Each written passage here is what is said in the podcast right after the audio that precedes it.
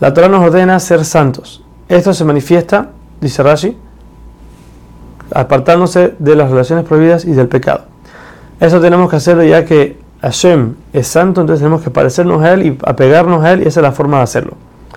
Primero nos ordena temer a nuestros padres. Tenemos dos lugares donde la Torah habla del temor o el respeto a los padres. Aquí la Torah habla del temor, en otro lugar habla del respeto. Cuando habla del temor, adelanta a la mamá antes del padre. ¿Por qué? Ya que normalmente la persona le teme más al papá que a la mamá. Por eso la Torah puso primero a la mamá diciendo, tienes que tenerle temor igual, no puedes uno más que el otro. Cuando habla de respeto, más adelante, adelanta al papá, ya que normalmente la persona respeta más a la madre, ya que puede hablar con ella, es más fácil convencerla, es más fácil tener una conversación. Por eso adelantó al padre diciendo, tienen que ser igual. Aquí la Torah cuando habla de el temor dice ish, dice el hombre. Esto no significa que está excluyendo a la mujer, que la mujer no tiene que temer a su padre, sino está diciendo el hombre es el que, aun y que después de que se case, él puede seguir sirviéndolos y, temiendo al padre como tiene que ser, haciendo lo que ellos quieren, ya que él no tiene a alguien que lo está mandando. Pero la mujer que se casa tiene al esposo que está, que está primero que los padres.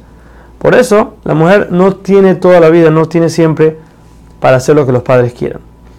Después de la ley de el, temor a los padres, la Torah dice que hay que cuidar a Shabbat. ¿Qué nos está diciendo con esto?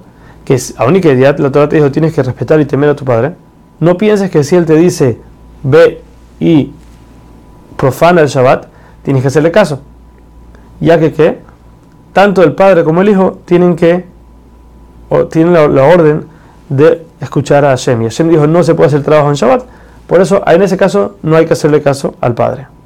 La Torah ordena también no hacer estatuas de ningún tipo, ni para nosotros ni para otra persona, ya que al hacerlas y tenerlas te va a llevar a servirlas y a hacer idolatría.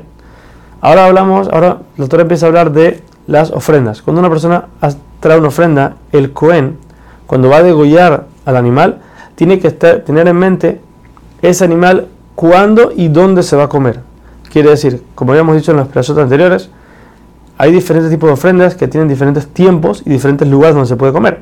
Los más santos tienen solamente un día y solamente dentro del Mishkan. Hay otros que pueden ser en todo el campamento. Hay unos que tienen dos días para consumirlo. El Cohen cuando va a hacer la ofrenda, cuando va a degollarla, en ese momento él tiene que saber sobre qué la está haciendo. Tiene que saber qué ofrenda es y cuánto tiempo y dónde se puede comer. Porque al hacer la shejitá con un pensamiento erróneo, eso automáticamente anula la ofrenda, no sirve y no se puede comer.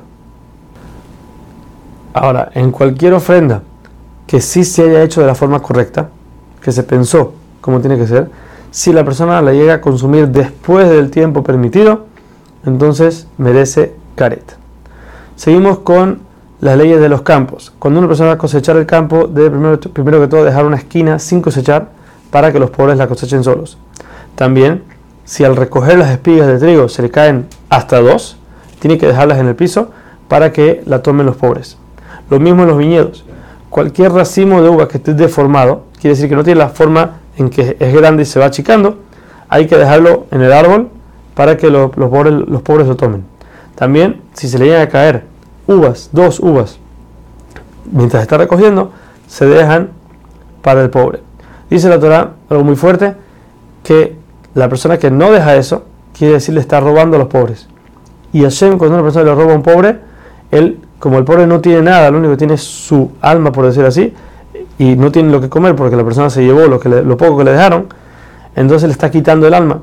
Asimismo, Hashem, entonces, Dios no lo quiera, le quita el alma a la persona que hace eso. Ahora seguimos con los temas de robar. Dice la Torah, no puedes robar. Y si llega a pasar que la persona robó niega que lo hizo y jura en falso en el, en el Bedín, entonces debe traer, cuando lo agarran culpable, tiene que traer lo que robó o pagarlo, un quinto más y también tiene que traer una, ofrenda como habíamos visto anteriormente. Aquí la Torah nos muestra que la persona que roba va a llegar a negarlo, va a llegar a jurar en falso y a decir mentiras. Está prohibido ahora, seguimos con el juramento, está prohibido jurar en falso en el nombre de Hashem cualquiera de los nombres. Sabemos que Hashem tiene muchos nombres, muchas formas de cómo se manifiesta, cómo se menciona su nombre. Cualquiera de estos nombres, que jura por él, está prohibido.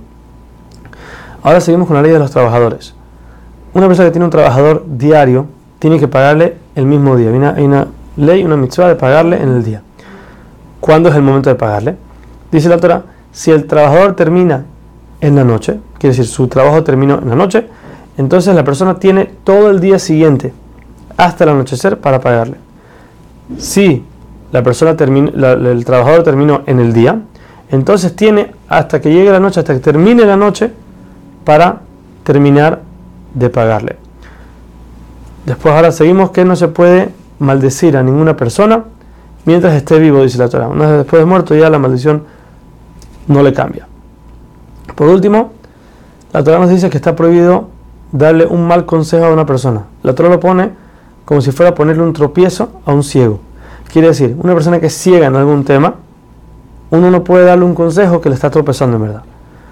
Por ejemplo, una persona tiene un campo y quiere saber qué hacer con él. Uno no le diga, no, véndelo y cómprate un bien mueble que se acaba.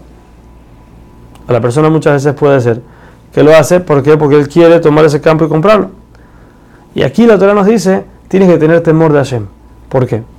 Porque sabemos que cuando después, si la persona da el consejo erróneo y viene a quejarse con él, ¿por qué diste tal consejo? dice, no, yo, no, yo, yo tenía buenas intenciones.